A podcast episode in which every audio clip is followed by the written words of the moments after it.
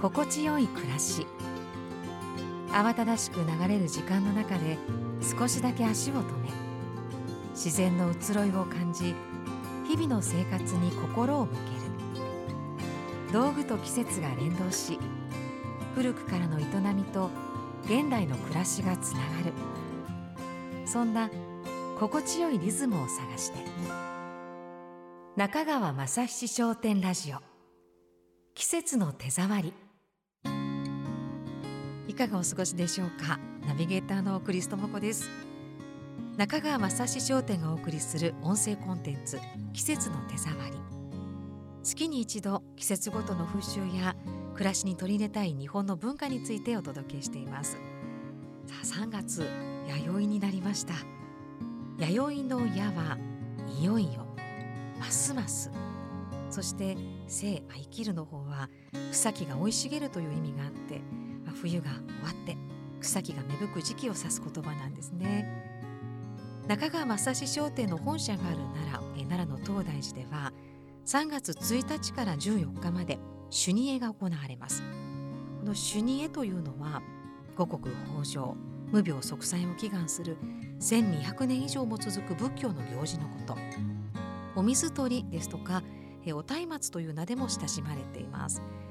朱煮絵が終わると本格的な春がやってくると言われているんですね。今日は春の訪れ桜を楽しむと題してお届けします。さあ春に咲く花の中でもとりわけ日本人が古くから愛してきたのが、まあ、梅や桜の花じゃないでしょうか。昔から花というとこの2つ、まあ、和歌にも多く読まれてきていますよね。奈良時代にはすでにお花見の習慣があったそうでその頃は梅と聞いていますが徐々に桜になっていき、えー、1,000年以上を経た現代も春になれば咲き始めた桜の木の下にお酒やお弁当お菓子美味しいものを持って人々は集まるんですね。なぜ日本人はこれほど桜を好みめでてきたのでしょうか？桜がこれほどまでに日本で愛されてきたのは桜の開花を一年の農耕が始まる予兆として人々が重んじてきたためとも言われています桜の語源なんですけれどもいろんな諸説がある中でも「えー、さ」は田畑の神様桜の蔵が神様が鎮座する場所という説もあるんですね。で桜には春に山から降りてくる他の神様が宿ると信じられていてこの木にお供え物をして豊作を祈って宴を催したことが花見の由来とされています。素敵ですよね。で桜の花の咲き方で農作物の収穫を占ったり開花時期に合わせて稲の種まき準備を行ったりと農民にとって桜はとても大切なものだったそうです。今もいつ桜が咲くのかと桜開花予想をチェックして満開になる日を心待ちにご家族やご友人と花見を楽しむ方たちも多いんじゃないでしょうか。まあ、古の日本人の姿とつながっているようでここもなんかいいですよね。で今日は中川正史商店の暮らしの道具の中から桜を楽しむものをいくつかご紹介していきたいと思います。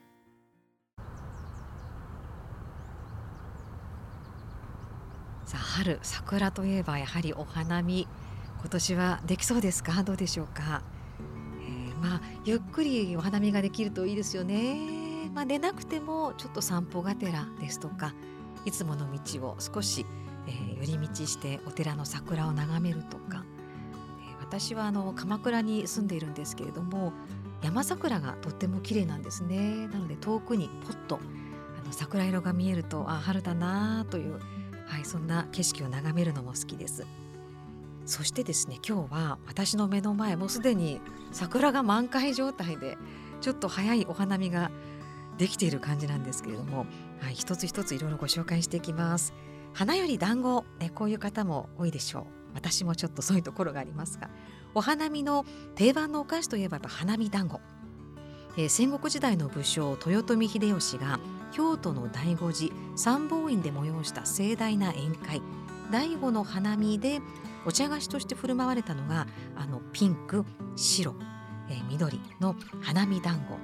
ピンクは桜。白は冬の雪。そして緑は新緑を表しているそうです。え他にも桜餅桜まんじゅうなどなどこの時期には桜の和菓子数多く登場しますもんね、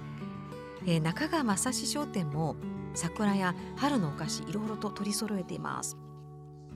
中でもお花見におすすめしたいのは、えー、朝の葉文様をかたどった一口サイズの朝の葉もなかというもので春限定の桜バージョンがあるんですね。あのもうこれはカンカンも非常に素敵でね、えー、中開けますと桜の花をかたどった皮があってであんが別についているので自分で食べる時にあんをこう挟んで手作りしていくというタイプのものですね。なので作りたてのちょっと食感シャラっていう感じとあんの甘さが非常に美味しいもなかです。あとは、まあ、もしお花見する機会があったらカバンに忍ばせて友達とちょっとこう自分たちでね朝の葉もなか作りながらいただくっていうのもいいんじゃないでしょうか。はい、そして、まあ、そんなお菓子の取り分けの時に重宝しそうなのが、桜柄の返しですね。あのお茶菓子の時の返し、えー、これは6種類の桜の特徴が描かれてるんですけれども、まあ、ソメイヨシノしだれ桜八重桜桜吹雪寒肥桜宮山桜、はい、これを淡い木版釣り調の図柄で表現しているというもので、えー、まあお菓子のせていただくのにもいいですし、えー、ちょっとこうお手紙書くのにも良さそうですしあと折りたたんでポチ袋なんかにも使えるということでこの辺も春入ってるとこう粋ですよね。さっと出してあ桜だなんて、はい、そんなコミュニケーションにも使えそうです。桜の楽しみ方お花見だけではないですよね、まあ、外でお花見を楽しんだらこう部屋にも家にも桜を咲かせたいな楽しみたいななんて思いませんか？私は春、まあ、この時期になるとお花屋さんで枝ぶりあの桜の枝を少し大きめのを買ってきてまあでも1500円くらいとかかな、うん、それをあのダイニングのところにこう大きめに飾るんですよね。そうするとご飯を食べてる時に少しお花見しながら食べてる感じがして、はい、そんな楽しみ方もしているんですけれども、えー、中川正史商店でいろいろ見ていくと、えー、人気なのが手ぬぐいをタペストリーのように飾るという楽しみ方いろんな季節であの柄はあるんですけれどもね縦長で約ま1メートル近くあるのでちょっとした掛け軸のような雰囲気にもなります。で桜を見るとしだれ桜とか、えー、満開の千本桜もありまして迫力ありますね。うん、こういう、まあ、いくつかの構図で描かれています。うん、で手ぬぐいは中線という技法で染めているので裏表なく染め上がるんですね。なので壁際だけではなくて家の好きなところに気軽に飾れるかなというと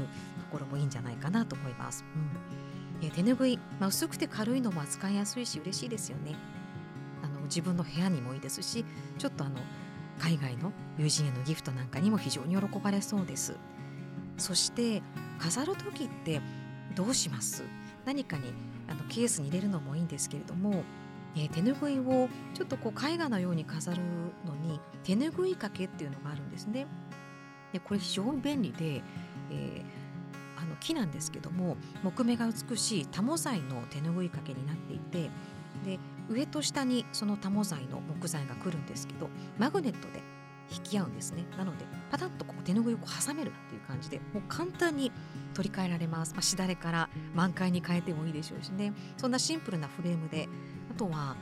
手ぬぐいのニュアンスがとても楽しめるのでおすすめですね、うん、これ桜はやはり人気のようなのではい出会えるといいですね。さあ続いては桜のほのかな香りを楽しむものをご紹介したいと思います、まあ、全ての桜には当然香りがあってえー、でも日本で多く植えられているソメイヨシノなどは大半の桜の香りというのはとても繊細で花にこう顔をぐっと近づけても、まあ、感じられるかどうかなんですよね。まあ、そういうのもあって人がでもこうなんでしょう寄り添っていく感じもあるのかなと思うんですが、えー、今日はですねあの可愛らしいその桜の花をかたどったものをちょっと選んでみました。小さなお香をですね桜の形に仕立てた手織り麻で編んだ絵型香というものなんですけど、えーと、絵の形に、まあ、香りと書くんですが形や色で季節を表現しているんですね。で絵型香の桜に春鳥というものがあってまあなんだろう小さなだんだん本当手のひらに花びらが落ちてきたかのようなね可愛らしいんですが素材もしっかりしていて素敵です。でこれは、えー、手編み手織りの麻で包んだ小さなお香を桜の形に抜いたものが切り箱に入ってきます。箱も春を感じます、えー、春の鳥ウグイスが満開の桜を楽しんでいるという絵が小さくこう描かれています。で切り箱の蓋にですね溝があるんですけどここにお香を立てて飾ることも楽しむこともできます。はい、まあ、そんな絵型香なんですが自分のお部屋にちょっと散らすのも良いでしょうしあの手紙ですとかね贈り物にこの時期ちょっと添えるとなかなか素敵な春らしい演出になるんじゃないでしょうか。はい、そして、え、部屋の明かりを暗くして、え、今度は淡い桜色のキャンドルを焚いて揺らめく炎と優しい香りで、え、夜桜気分楽しんでいただきたいというところでは和ろうそくご紹介します。え、かつて日本の明かりの、ま、主役であった和ろうそくをもう一度暮らしの中で気軽に使っていただきたいということですね。日本のアロマキャンドル和ろ速光というのがあります。ここから桜が登場しています。あんまり見ない色ですよキャンドルで。優しいあの本当桜の色を再現しているような色で。で和ろうそくお使いの方はわかると思うんですけれども芯が太いですよね、まあ、ろうをよく吸い上げるので炎がこう大きく明るい。養老足もいいんですけど何ていうのかな養老足は少し周りの空間を照らすイメージなんですが和ろうそくはぐーっとその炎に気持ちが持っていかれるというか、うん、集中する美しさがありますよね。で火を灯すと優しい桜の香りがお部屋に広がるんです。ぜひこちらも見てみていただきたいと思います。はい、そんな風にまあ、お花見をはじめさまざまな形でこの時期はもう桜をできるだけ楽しみたいというね、えー、ところじゃないかなと思います。ぜひゆっくり時間を作って、えー、桜の美しい季節ぜひ大切な人と楽しんでいただけたらと思います。はい、今回は春の訪れ桜を楽しむお届けしました。ここからは皆さんからお寄せいただいた中川正史商店のある暮らしをご紹介していきたいと思いますまず一つ目のメッセージはラジオネームエシャーさんありがとうございますえー、抗菌キッチンスポンジのお話いただきました、はいえー、このくらい厚みがあるスポンジにしては柔らかく手の動きに沿ってくれるので洗いやすいです。柔らかいけど丈夫で全くへたりません。買う時はスポンジにしては高価だなと思いましたが買ってよかったです。うんわかりますわかります。ちょっと高価かなと思ったりするんだけど結局長持ちするんですよね。あとあのへたらないっていうところでうんこれ本当いいですね。あの抗菌キッチンスポンジ。ありがとうございます。え続いてはラジオネームゆみかさん、え壁掛けフックにいただきました、え壁掛けの牡蠣を飾りたくて購入。お花を飾るのに、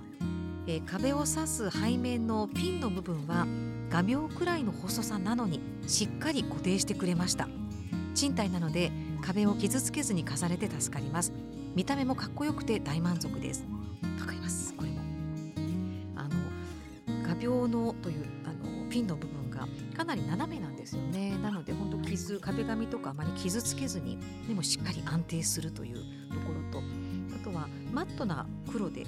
とスタイリッシュと言いますか何もかけていない時にもあの絵になるようなねかっこいい感じの、はい、そんな壁掛けフックお使いいただいているということでメッセージありがとうございます。さて今回はいかがだったでしょうか？中川正史商店の店頭やオンラインショップには今回ご紹介させていただいた桜や春を感じるアイテムがたくさん並んでますんでぜひお時間があります時に覗いてみてください。そして番組では皆さんからのメッセージいつでも募集しています。心地よい暮らしを作る道具あなたにとってはどんなものでしょうか。お気に入りのアイテムや失礼の風景ちょっと意外な使い方など発見があればお寄せください。お待ちしております。メッセージは今この番組をお聞きいただいている各プラットフォームの番組概要欄もしくは中川雅史商店ラジオの記事の中にあるメッセージフォームからお送りいただけます。今日ご紹介しながらすごく今年の花見が楽しみになってきました、ね、ちょっと心華やぐ春であってほしいですよね、えー、桜色に包まれて皆さんもどうぞいい春をお過ごしください。中川雅史商店ラジオ季節の手触り。お相手はクリストモコでした。